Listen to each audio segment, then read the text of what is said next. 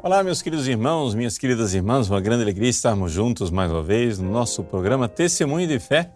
Aqui quem fala é o Padre Paulo Ricardo e quero acolher você para essa nossa meditação semanal a respeito do Evangelho que a igreja medita a cada domingo. Vamos então ler o finalzinho do capítulo 9 e o início do capítulo 10. Trata-se de São Mateus, capítulo 9, versículo 36, até São Mateus, capítulo 10, versículo 8. Trata-se da escolha de Jesus dos doze apóstolos.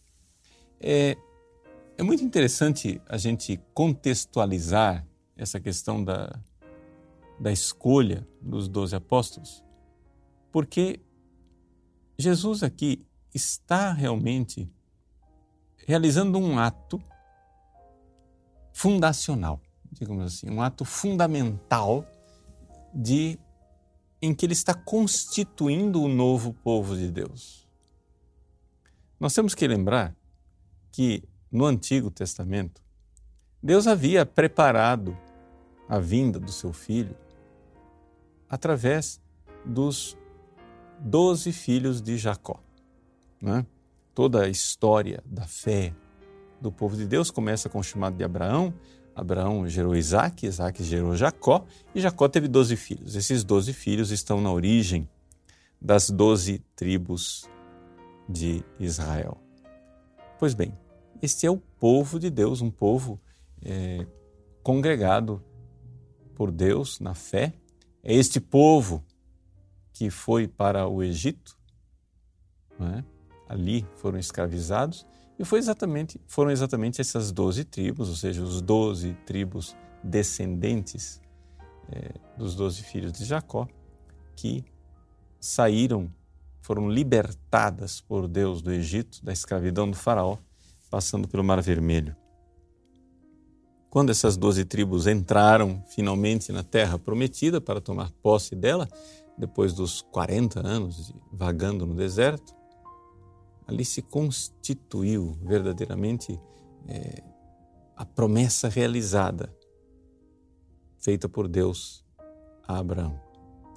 A partir dessas doze tribos é que nós iniciamos essa, esta caminhada da fé para a preparação mais imediata da vinda do Filho de Deus a esse mundo. As pessoas não sabiam que quando o Messias viesse, ou seja, quando o Filho de Deus se fizesse homem, as pessoas não sabiam que haveria uma constituição de um novo povo de Deus na fé. Mas é isso exatamente o que Jesus está fazendo.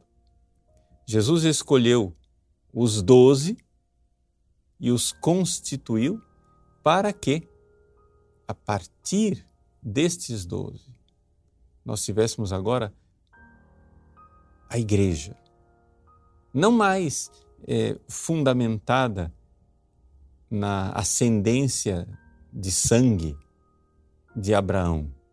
Não é mais necessário que nós sejamos filhos geneticamente de Abraão, mas agora sim, numa ascendência da fé de Abraão, Fé, que é a fé em Jesus Cristo.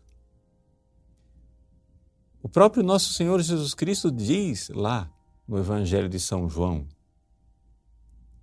que Abraão viu o meu dia e exultou.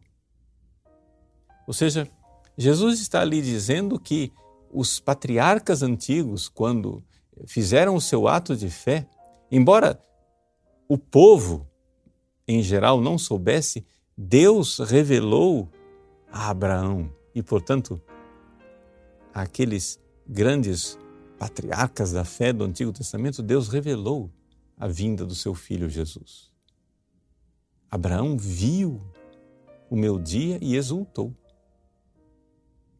E, portanto, nós somos sim herdeiros da fé de Abraão e herdeiros da fé de Abraão num sentido muito mais é, específico não é? do que a gente possa imaginar. A carta aos Hebreus, celebrando a fé do Antigo Testamento, a carta aos Hebreus diz com muita alegria de quem vê a profecia realizada que estes antigos patriarcas viram de longe, exultaram de longe com as coisas que nós hoje vemos com clareza. E, claro, enquanto é, a fé de Abraão no Antigo Testamento era de poucos, agora, com a vinda de Jesus a esse mundo, pode haver, de fato, há uma expansão muito grande, porque aqui se realiza a profecia, ou seja, os filhos de Abraão serão inumeráveis como as estrelas do céu. Então agora Jesus constitui o fundamento do novo povo de Deus, não mais eh, pela descendência biológica, dos doze apóstolos, mas através da fé. E esse ato é muito claro também pelo fato, que nós sabemos historicamente, que, embora muitos destes apóstolos eh, pudessem até ser casados, nós sabemos pelo menos do caso eh, de Simão Pedro, que possivelmente realmente era casado, mas eles deixam tudo. Né? Senhor, disse São Pedro um dia exultante, nós deixamos tudo para vos seguir. Então, o fato de os apóstolos terem abraçado o celibato e viverem o celibato é também é, significativo, espiritualmente significativo, pelo fato de que é, você agora constitui, Jesus está constituindo um novo povo de Deus de homens que não, não irão mais ter descendência biológica porque abraçaram o celibato, mas terão descendência na fé. Por quê? Porque pregando o Evangelho irão é, constituir esse povo de Deus e nós somos sim, nós somos filhos desses apóstolos. Podemos dizer, e podemos dizer com muita alegria, nós somos filhos desses doze apóstolos. A igreja celebra é, os doze apóstolos, é, compreendendo que ali estão as doze pedras fundamentais sobre as quais se ergue a muralha da igreja. Lá no Apocalipse, quando São João vê a nova Jerusalém descida do céu, ele vê exatamente né? tudo constituído a partir destes doze. Somente no céu, somente no céu nós vamos ver o que realmente eram os doze apóstolos. Assim, é, é muito, eu diria até vergonhoso que nós tenhamos perdido a devoção pelos doze apóstolos. A igreja, durante séculos, ela manteve esta devoção e nós devemos fazer o possível para mantê-la.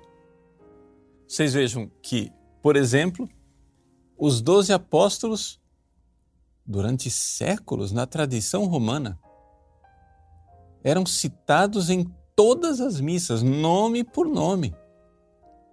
É isso que nós temos no cânon romano. Ou seja, o que nós hoje chamamos de oração eucarística primeira durante séculos, era a única oração eucarística, era o cânon. Né? E, e, é claro que nós devemos é, continuar amando a oração eucarística e tendo esta oração eucarística num status né, de, de primordial. Ela é fundamental saber que com essas palavras do cânon romano, durante séculos a igreja fez tantos santos. Quantos santos pronunciaram essas palavras antes que eu as pronunciasse? E os doze apóstolos estão lá, no cano romano. Muita gente não se dá conta, mas está lá. Eu vou ler para vocês o, o, o cânon romano e vamos, podemos até contar nos dedos se nós quisermos, né? Tem aí. Também São José, esposo de Maria, os santos apóstolos e mártires. Aí vem Pedro e Paulo. Claro, Paulo não está na conta dos doze, então pula, mas já foi São Pedro. André, Tiago e João. Tomé, Tiago e Filipe. Bartolomeu e Mateus. Simão e Tadeu. Se você contou, aí são onze. Quem que está faltando? Está faltando Judas. Mas Matias tomou o lugar. E depois da consagração, lá no final, né, quando a igreja, o padre bate no peito e diz nobis quoque peccatoribus, também nós pecadores, está ali incluído Matias e Barnabé, Inácio, Alessandro, etc. Então Matias está lá também. Então, durante séculos e séculos, em todas as missas, a igreja fazia questão de celebrar esses santos doze apóstolos.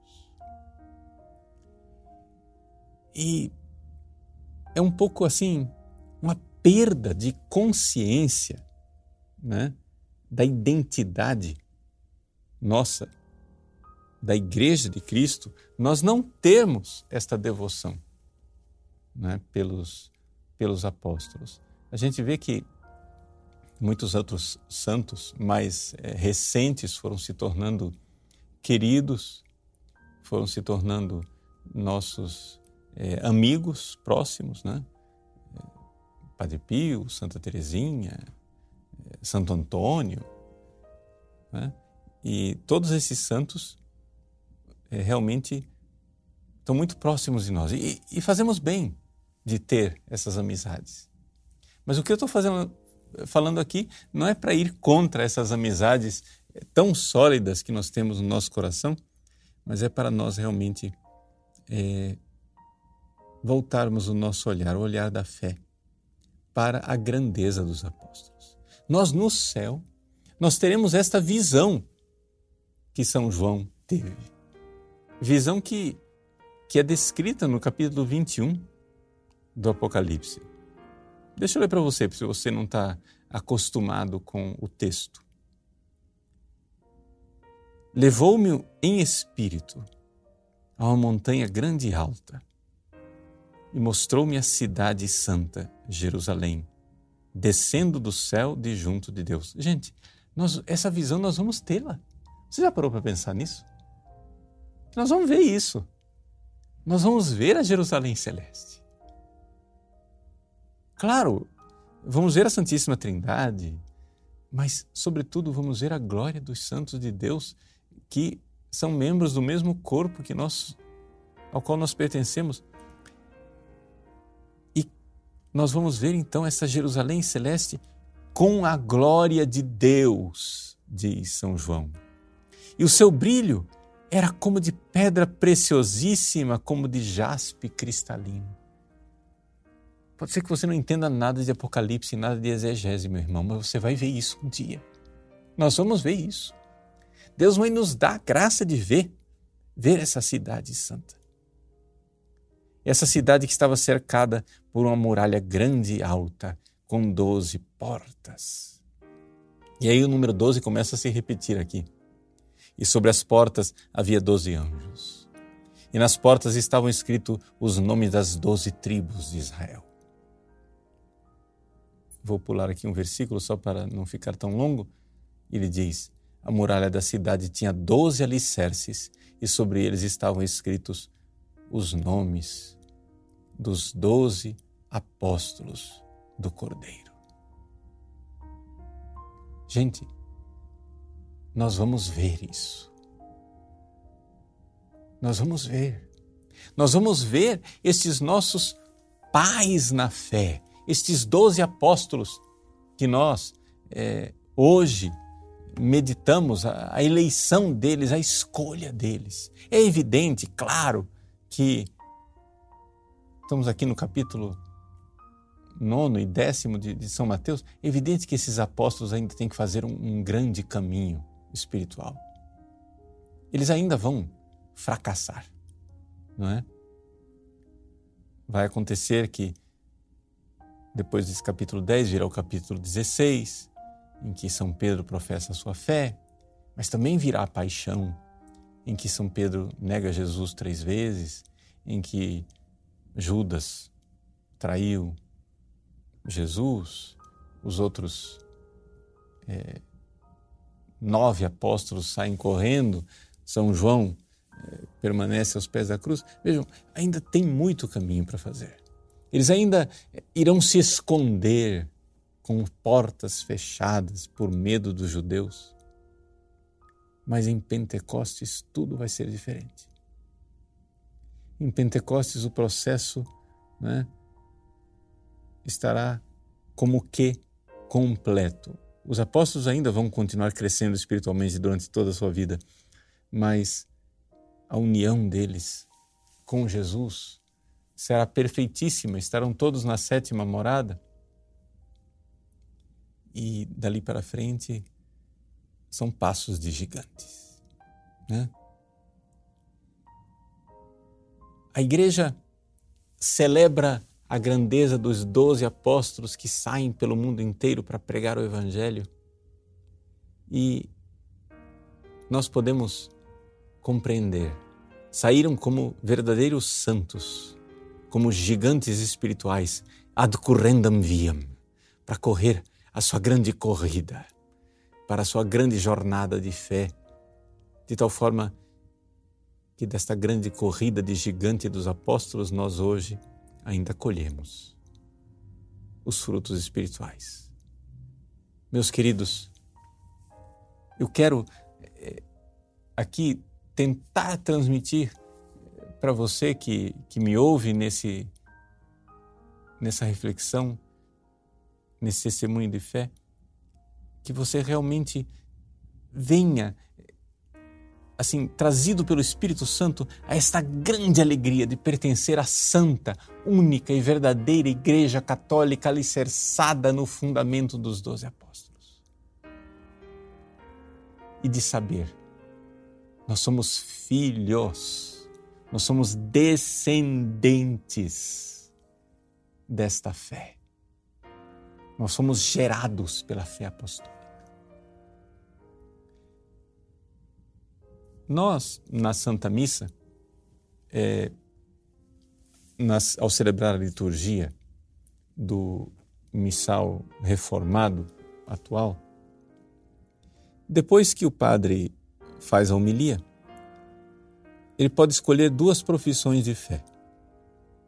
Né? Tem aquela é, profissão de fé mais, digamos assim, tradicional, no sentido que foi usada durante mais tempo, ao longo dos séculos, que é aquela mais comprida do é, o credo niceno-constantinopolitano. Né? Creio em um só Deus, Pai Todo-Poderoso, Criador do céu e da terra e todas as coisas visíveis e invisíveis, e em um só Senhor. Aí fala Deus e Deus, Jesus, Deus e Deus, luz da luz, etc. Só para você identificar qual é o texto. Esse mais comprido é ele que se usava é, também durante muitos séculos. Acontece que com a, a liturgia reformada, é, agora depois do Vaticano II, é, se quis introduzir também como possibilidade o chamado credo apostólico. Esse credo apostólico, ele é um, um credo que não se usava na missa, ele era o credo da liturgia batismal. Né? Inclusive é o credo que é, ainda hoje se usa no interrogatório do batismo, né? ou seja, das três perguntas. Existe uma belíssima tradição né, de que este credo chamado de credo apostólico, ele foi escrito realmente pelos doze apóstolos. Ou seja, que ele derivaria dos doze apóstolos e que cada apóstolo teria sido convidado a colocar um artigo de fé. E é por isso que o credo apostólico ele é dividido em 12 artigos. Porque cada apóstolo trouxe um artigo. Né? De tal forma que é, a estrutura do nosso creio, né? ela é a estrutura também simbolicamente, é, digamos assim, na arquitetura dessa cidade com doze fundamentos. Então, são doze artigos. Né? Creio em Deus Pai, Todo-Poderoso, Criador do céu e da terra. E em Jesus Cristo, seu único Filho, nosso Senhor. E que foi concebido pelo poder do Espírito Santo. E aí foram doze artigos acrescentados e colocados. É, é importante nós, nesse domingo, de forma especialíssima, renovarmos a nossa fé no creio apostólico. Renovarmos a nossa fé e entender o seguinte, gente: essa fé vale mais do que a vida. Mártires derramaram seu sangue para não renegar essa fé apostólica. Sabe por quê? Porque a fé é o vínculo que nos une ao corpo de Cristo. É importante você entender isso. Deus me livre que você cometa um pecado mortal. Mas se você cometer um pecado mortal e ainda tiver fé, você ainda é membro do corpo de Cristo. Um membro meio prejudicado, assim, né? não com vida completa, mas você é membro do corpo de Cristo. Mas se você perder a fé, se você perder a fé apostólica, meu irmãozinho, me desculpe, acabou. Você não é mais membro da igreja. O último vínculo que você tinha de pertença ao corpo de Cristo acabou. Perder a fé, meus queridos, deixa eu dizer para vocês, perder a fé é muito pior centenas de vezes pior do que uma excomunhão. Como assim, padre? Sim, porque a excomunhão, as pessoas, é, me desculpem porque eu sou canonista e a gente tem a, a formação própria canônica. As pessoas tratam a excomunhão como se ela fosse é, uma coisa em si mesma, não é? o extremo do castigo. Mas não é verdade. A excomunhão ela é uma pena eclesiástica que tem suas, sua razão enquanto sanção, enquanto pena, enquanto castigo que a igreja é, põe, ou que a própria pessoa se castiga, né, cometendo certos atos. Mas pode acontecer, por exemplo, que uma pessoa cometa um crime através do qual ela é excomungada mas ela continua membro da igreja. O ser excomungado não é deixar de ser membro da igreja. O ser excomungado quer dizer o seguinte: que você é, não pode mais receber os sacramentos e não pode mais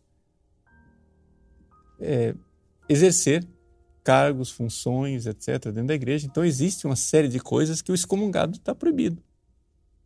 Proibido. O, o excomungado não pode comungar, não pode receber absolvição, a não ser que seja, seja retirada a pena, é, etc, etc. Esse é o excomungado. Mas o excomungado não é necessariamente, canonicamente, né? ele, não, ele não deixa de ser membro da igreja. Mas se você perder a fé, se você apostatar, se você abandonar a fé dos apóstolos, meu irmão, Primeiro, vem a excomunhão, lá tem sentença, que você já está excomungado automaticamente por ter perdido a fé. Mas pior do que a excomunhão, você realmente deixa de ser membro do corpo de Cristo. Só para dar um exemplo, você se, se, localizar. Vamos supor, existem algumas alguns crimes que, que, que são castigados pela igreja com a excomunhão. Por exemplo, o aborto. Né? o crime do aborto, em que a pessoa participa e obtém o efeito da morte da criança conscientemente, é castigado com a excomunhão. Vejam só, o aborto não é somente um pecado mortal. É também no direito canônico um crime. Então a pessoa comete pecado mortal, portanto perde o estado de graça, é excomungada, portanto, recebe esse castigo da igreja, que depois precisa ser tirado, o sacerdote na, na própria confissão pode tirar esse, o vínculo, a coisa da excomunhão. Mas, se essa pessoa continua tendo fé, ela ainda é membro da igreja, embora excomungada. Ela não deixa de ser membro da igreja. Mas se você perder a fé, você perder a fé, meu irmão, é a tragédia das tragédias. Então, vamos renovar a nossa fé. Vamos renovar a nossa pertença a este corpo extraordinário. Se você está em pecado mortal, procure um sacerdote para confessar né, e restabelecer de forma mais profunda o seu vínculo com o corpo de Cristo. Se você incorreu em algum pecado, em algum crime que foi excomungado, procure a reconciliação com a igreja. No caso, por exemplo, do aborto, né, o Papa Francisco concedeu que todos os sacerdotes podem é, agora liberar a pessoa é, do vínculo, da pena, do, da excomunhão do aborto. Então procure um sacerdote para se confessar. Mas, sobretudo, meu irmão, minha irmã, não perca a fé dos apóstolos. Porque este, este é o vínculo de salvação que faz você ainda ser membro do corpo de Cristo. E aí, com esta fé, você pode verdadeiramente receber a absolvição, ser perdoado dos seus pecados e então ser salvo. Claro que a gente precisa estar sem pecado mortal para ser salvo. Mas se você não tem fé, você não vai nem pedir perdão, né? Esse é o problema. Então, esta é a graça de Deus que eu gostaria de refletir, de refletir com vocês nesse testemunho de fé e gostaria que nós celebrássemos bem conscientemente nesse domingo. Que Deus abençoe você e faça você continuar firme até o derramamento do sangue na fé dos apóstolos, sem perder a fé e, claro, também sem perder o estado de graça, sem cometer pecados mortais ou, Deus nos livre, crimes canônicos. Deus abençoe. Em nome do Pai, e do Filho e do Espírito Santo. Amém.